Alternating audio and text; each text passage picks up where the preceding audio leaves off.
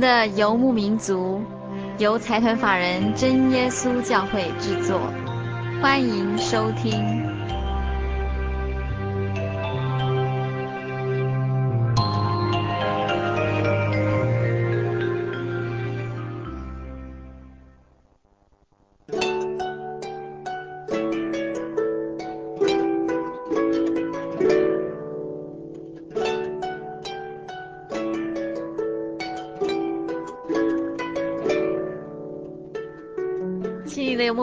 在空中的朋友，大家好，我是佩芝，很高兴一个星期的时间又到了。今天在我们心灵游牧民族节目里要进行的一个单元是广播剧。不晓得听众朋友们还记不记得，我们大概在一段时间以前呢，曾经进行过一个广播剧。那个时候我们介绍的是亚伯拉罕的故事，也就是信心之父。那时候我们说信心之父亚伯拉罕。在快要到一百岁的时候，神还赐给他一个孩子，叫做以撒。那今天呢，我们要介绍的就是以撒的孩子雅各的故事。这位雅各，他还有一个双胞胎兄弟哦，也就是以扫。我们今天在我们这一集广播剧的节目当中呢，要特别跟大家介绍圣经中里面雅各的几则故事。我们非常高兴，请到心灵游牧民族的义工来为大家制作以及演出这个广播剧。那因为是义工啊，而且又非常年轻，所以呃，也许这个广播剧会表现得比较生涩。不过我们还是非常高兴，非常迫不及待要跟所有听众朋友们分享这个广播剧，也就是雅各的故事。我们在一段音乐之后，就进行我们今天的广播剧《与神摔跤的人》。雅戈。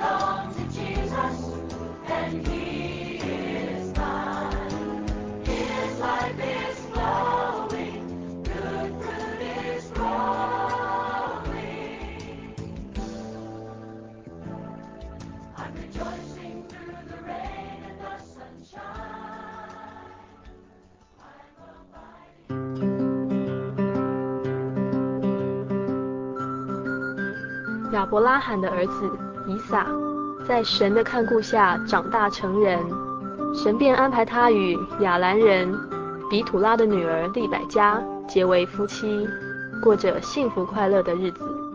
但是美中不足的是，以撒，我们结婚也好一段日子了，怎么都没有孩子啊？是不是我做错了什么？还是神不爱我们了？我我好难过。我们一起来祷告，求神赐给我们孩子。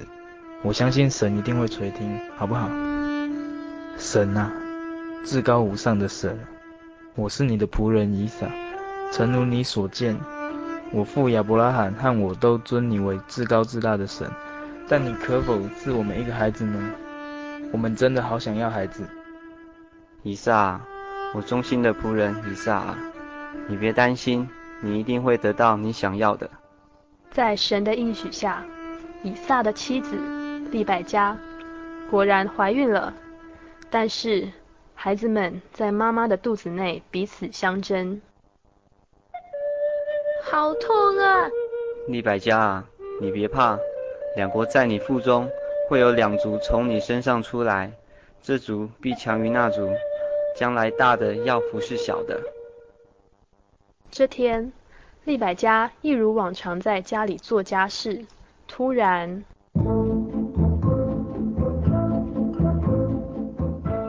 哎呦，哎呦，我的肚子，我的肚子好疼啊！快来人啊！以撒，以撒！利百加，怎么了？怎么了？我想，我快要生了，孩子快要临盆了，快！快找产婆！哎呦，快去找产婆！是，厉百家，撑着点，没事的。夫人啊，再用点力，快出来了！啊，好痛！恭喜啊，是个健康的男婴啊！等等，又有一个双胞胎啊！我看看，我看看，我当爸爸嘞，该取什么名字好呢？嗯，这个哥哥身体发红，浑身有毛，就像是穿了一件皮衣，就叫他以扫吧。这弟弟抓住以扫的腿出生的，叫做雅各吧。哦，我当爸爸了，感谢神啊！利百加生下两个儿子的时候，以撒正好六十岁。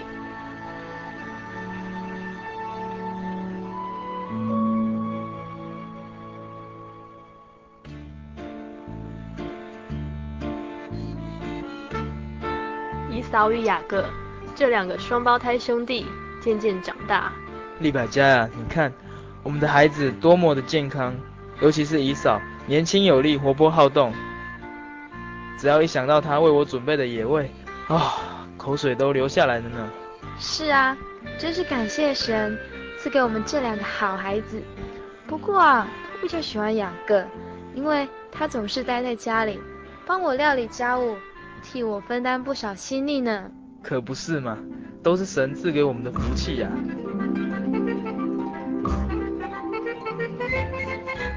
有一天，姨嫂打猎回来了，哦，累死我了。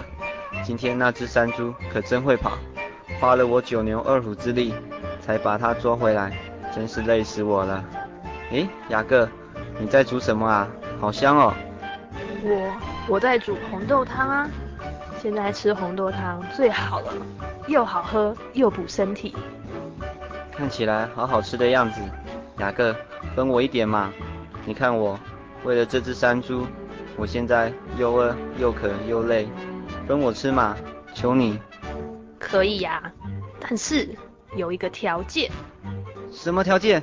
你说，你说，只要能喝红豆汤，说什么我都答应你。你把你长子的名分卖给我。我用红豆汤换你的长子名分，我还以为是什么困难的条件呢，这简单，我都快饿死了，这长子的名分又不能吃，好，卖你卖你，那你发誓啊？啊，真麻烦呢，还要发誓，我快饿扁了，快点呐、啊，不然哦不给你吃喽。好好，我发誓，我姨嫂今天以长子的名分与雅各换一碗红豆汤。这样可以了吧？很好很好，喏，这是你的红豆汤和饼。谢谢你哦。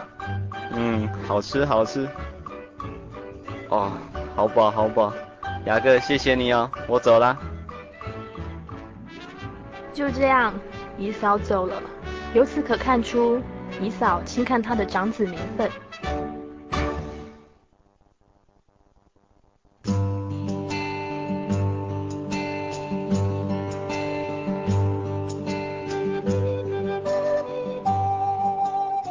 的朋友，在这一段播剧当中，相信听众朋友们不难听得出来，这一对双胞胎兄弟，他们的个性简直就是南辕北辙。虽然雅各出生的时候是紧紧抓住哥哥以扫的脚出来的，所以雅各的名字就是抓住的意思。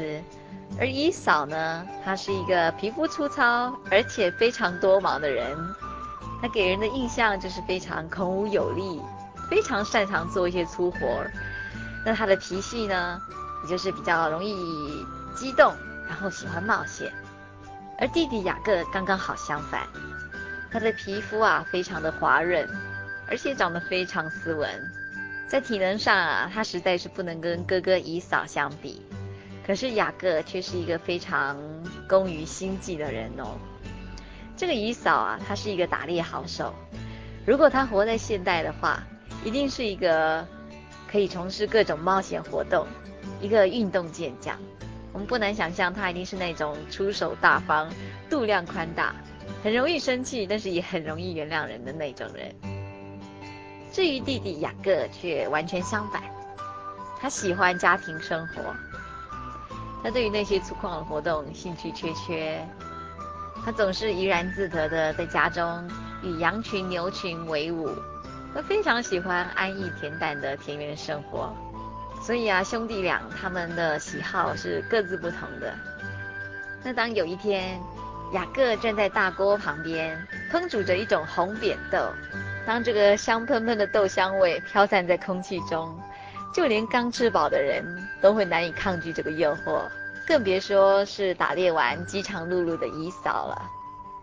就在这个时候，姨嫂进来，她正饿得发昏，她甚至连这个食物的名字都叫不出来。她急急地喊道：“请你把这红豆汤给我。”那个这个时候，雅各就突然想到，这正是一个绝佳的好机会，可以赢得这个家族属灵的领导权。他也知道哥哥姨嫂一向对于这个权力非常掉以轻心。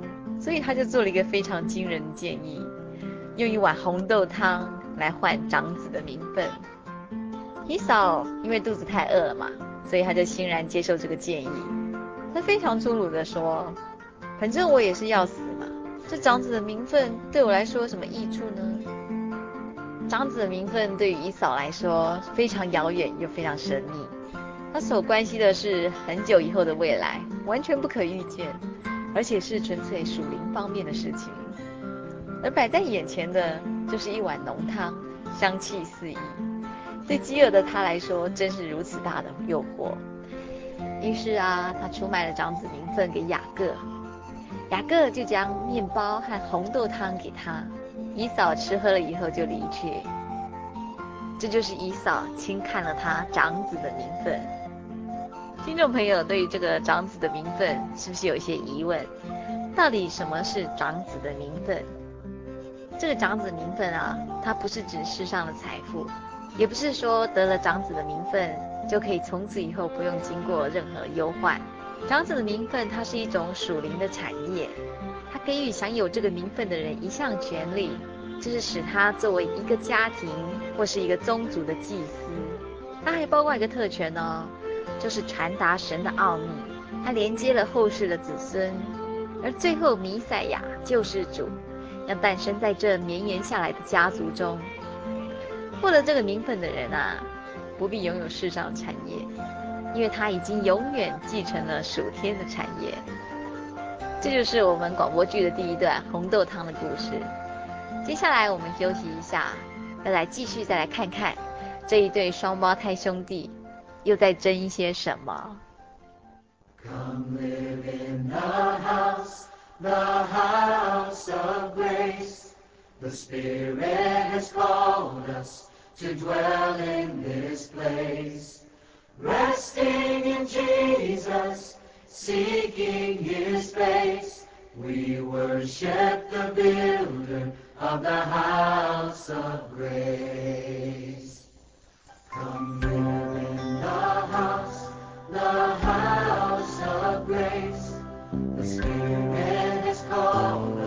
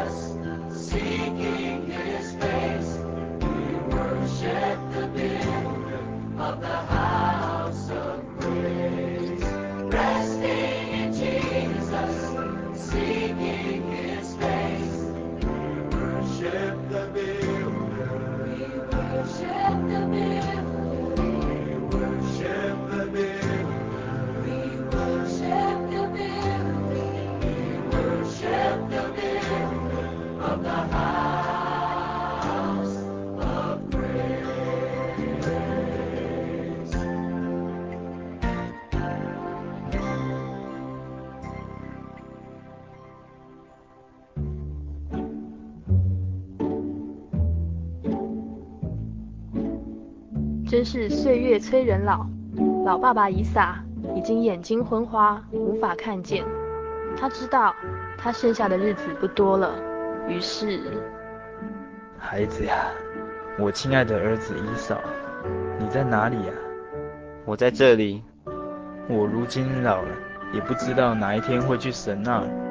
现在你拿着你的工具，也就是你打猎用的弓箭，往田野去，去帮我找些平日我爱吃的野味吧，做一些我爱吃的菜肴，好让我在还没死之前给你祝福。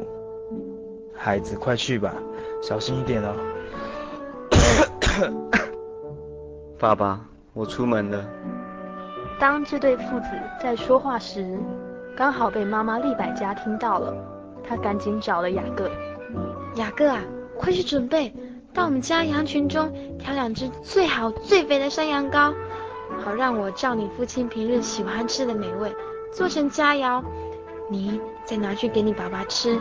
如此一来，你可以得到你爸爸的祝福哦。啊，妈妈，哥哥全身有毛哎，万一被爸爸一摸，认出我来，一定认为我心想骗取他的祝福，到时候我我会被咒诅的呢。我我不要了。傻孩子，别怕，不论你被咒诅什么，全算我的。你尽管照我的话去做，快去快去啊！否则啊，你哥哥回来，你就没有机会了。就这样，母子俩为了这个祝福手忙脚乱。雅各，穿上你哥哥姨嫂的衣服，这样就有你哥哥的味道喽。来，用这些山羊羔的皮将你的手还有脖子啊包起来，如此一来就和你哥哥一样了。何况眼睛昏花，喏。把这些菜肴拿去你爸爸那儿，给他吃了，并得他的祝福。爸爸，我在这里，你是谁呀？我是你的长子姨嫂，我已经照你的吩咐准备你爱吃的食物了。现在，请你坐起来，把这食物吃了，好为我祝福。咦，你的动作怎么那么快啊？哦，因为耶和华你的神看顾我。让我轻而易举捉到我想要的。孩子呀，你过来，让我摸摸你。奇怪，明明是雅各的声音，可是却是以嫂的手。孩子，你真的是我的大儿子以嫂吗？是的，爸爸。孩子，给我你准备的野味，好让我为你祝福。以撒吃完食物，喝了酒后。这位雅各祝福，却不知道已酿成了大错。这时，以嫂回来了。爸爸，爸爸，我回来了。让你久等了。你是谁？我是你的大儿子以嫂啊。那那之前是谁呢？我已经祝福他，他必要蒙福。是雅各，是雅各，他上次骗了我的长子名分，今天又骗走了我的祝福。天哪！从此，以扫对雅各怀恨在心，他想找机会杀了雅各。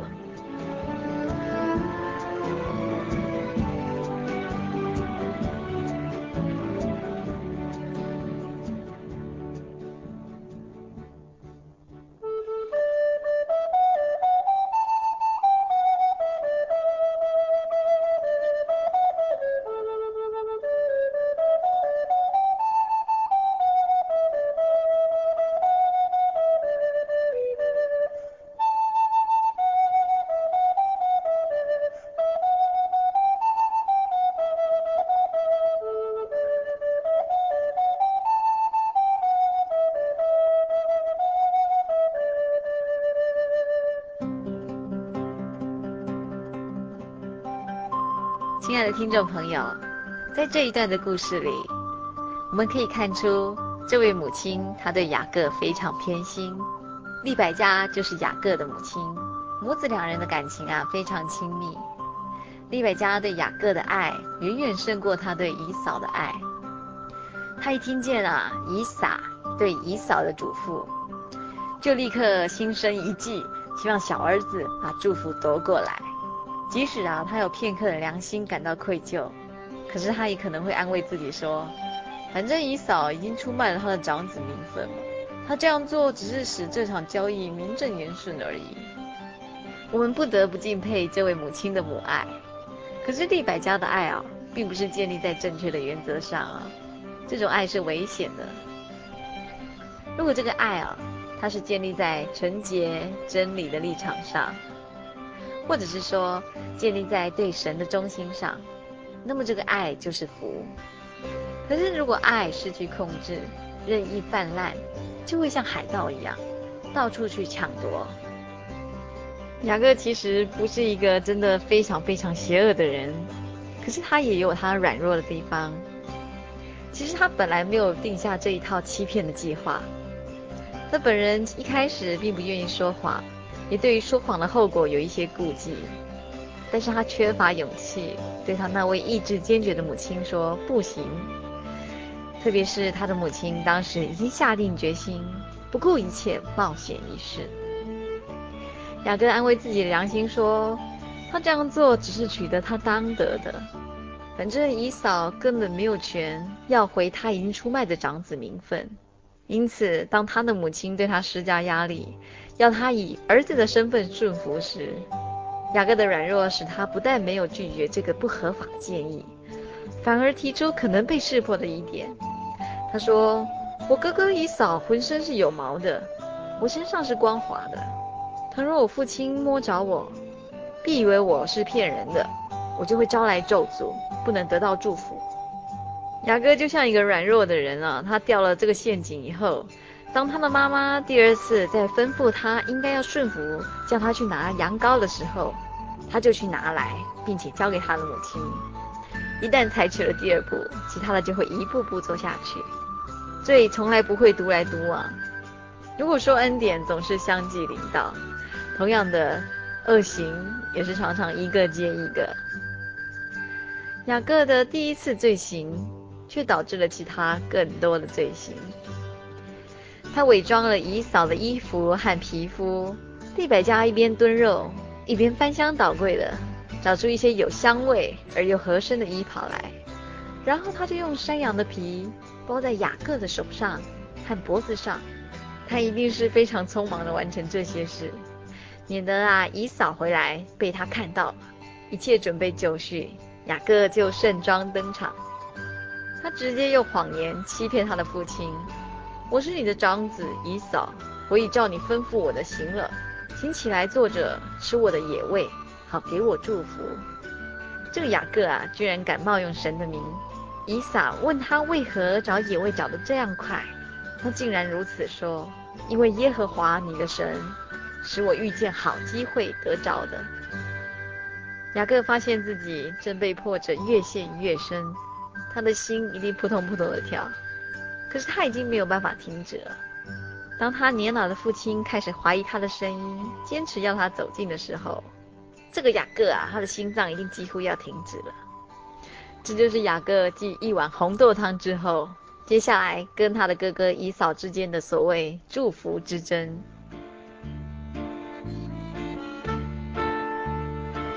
因为骗取哥哥福分的雅各，带着父亲的祝福及指示，来到了舅舅拉班的家，这一住就是二十年。现在的雅各已成家立业，结婚生子，他这会儿想独立门户，脱离舅舅。正当他们一家子浩浩荡荡来到了以东地，也就是他哥哥以扫的地盘，雅各这会儿派人先去打招呼。亲爱的主人以扫啊，我的主人，也就是你的弟弟，如此说。我在拉班那里寄居，直到如今。我有牛、驴、羊群、仆婢。现在打发人来报告我主，我要在你眼前蒙恩。真的太好了，我好久没看到我这个弟弟了，我好想念他。好。你回去告诉你的主人，我会去迎接他。主人，主人，你的哥哥已经带领四百人正迎向你哦。啊，什么？这下不好了，万一他来杀我们，那该如何是好？不行，我得想想办法。嗯，我先派人领些礼物去见姨嫂，或许他气消了，就不跟我计较。好，就这么决定。当天晚上，孩子们，你们跟着妈妈先过这雅博渡口，我随后就到。只剩下雅各一人时，有个人来跟他摔跤。雅各，我跟你摔跤。就这样，两人到了黎明，仍无胜负。那陌生人见自己赢不了雅各，于是。在雅各的大腿窝摸了一下。天亮了，让我走吧。不行，你得给我祝福，否则我不让你走。你叫什么名字？我叫雅各。你不再叫雅各，你要叫以色列，因为你与神与人较力都得了胜。那，请你告诉我，你叫做什么名字？何必问我的名字呢？让我祝福你。早上，雅各与以扫两兄弟终于碰头了。雅各一连七次匍匐在地，才就近他哥哥。我亲爱的哥哥，你一切安好吗？我一切很好。前面你仆人带来的羊群、牛群是怎么回事啊？那是我要给哥哥的礼物啊。不不不，你自己留着，我所拥有的已经足够了。不，我亲爱的哥哥，你一定要收下，这只是我一点点的心意。好，那我就不客气收了。咦，这些人是？这是我的妻子，还有孩子。来，快点来见过你们的大伯。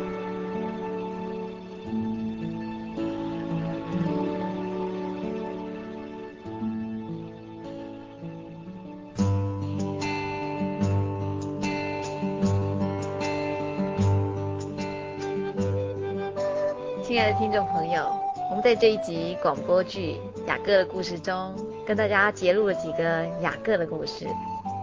说到雅各跟以扫这一对兄弟俩，一个非常工于心计，趁他人肚子饿的时候夺取长子的名分；而另外一个又是那么轻易送掉应该要重视的东西。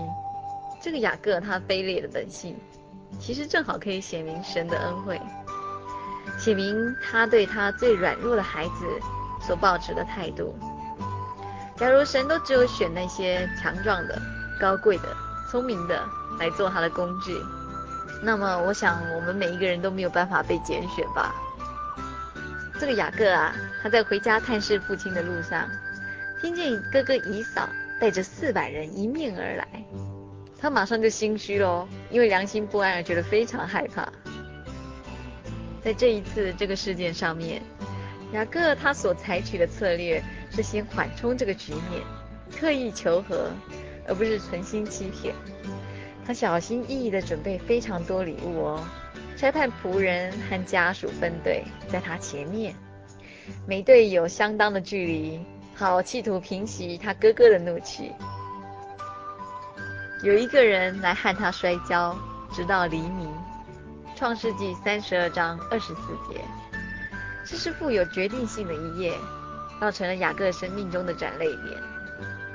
是神而不是雅各开始了这次的角力，可是雅各富有非常的抵抗力，他仍然认为他能独自处理他的生命，除去任何障碍。他一向是这样的。当雅各在摔跤的时候，当对方发现他不愿意投降的时候，便使雅各终身跛腿。那个对手在雅各的身上留下了一个永久的记号。为什么那位角力者不早点使用这个绝招呢？因为他希望给予雅各甘愿投降的机会。雅各发现自己再也无力招架的时候，他便用手背紧紧缠绕他的对手，呼叫说：“你不给我祝福，我就不容你去。”那这个人呐、就在他的大腿窝的筋摸了一把，大腿窝的筋啊，其实是人体内最强壮的部分。如果有人啊想要将一匹马的腿跟马的身体分开，只要将它扭断，就可以达到。就是这样，雅各忽然之间失去了控制他全身的中枢，成了一个瘸腿的人。在这一件事情上面啊，另外还包含一个重要的因素。他的名字哦，就好像是他的记号，代表的就是诡诈、狡猾、欺骗。他到底有没有办法把这些性格上的弱点除去呢？当事人问他说：“你叫什么？”非常懊悔地说：“我叫做雅各。”这个雅各就是坏蛋、骗子的意思。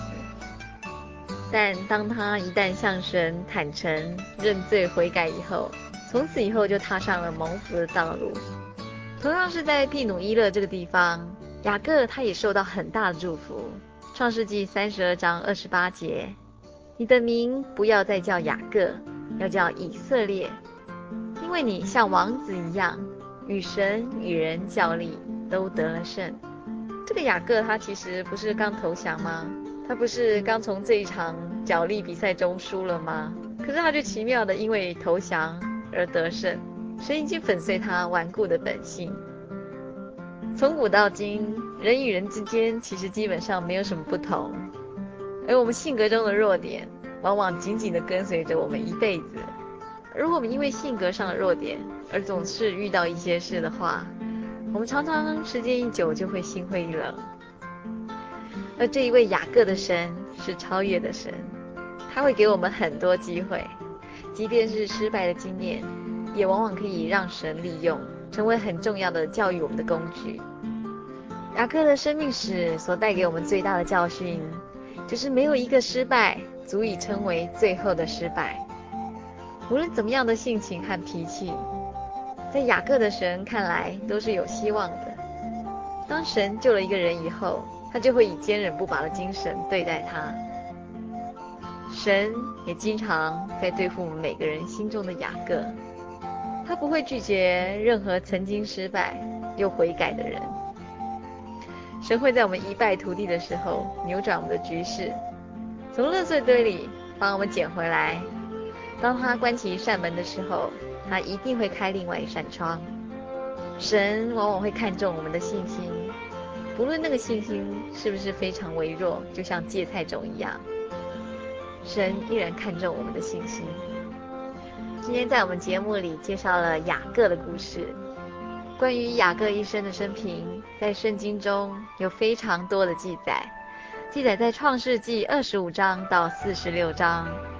我们今天在节目中只跟大家介绍了几个比较重要的片段。如果听众朋友有兴趣的话，可以翻翻圣经，看创世纪二十五章到四十六章。今天这个雅各的故事节目。希望能给听众朋友带来一点点启发。听众朋友，如果需要索取本集节目卡带，或是愿意参加圣经函授课程，都非常欢迎来信。那来信请寄到台中邮政六十六支二十一号，六十六支二十一号信箱，或是传真到零四二四三六九六八零四二四三六九六八，心灵的游牧民族节目收就可以了。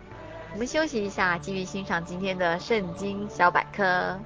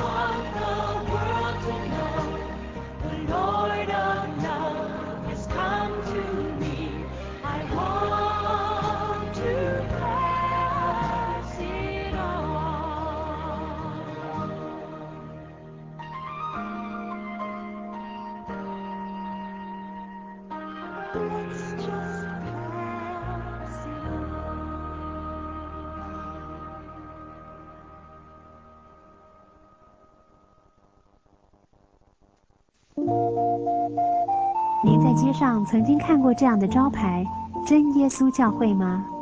也许您很想，但是却不好意思进来看看。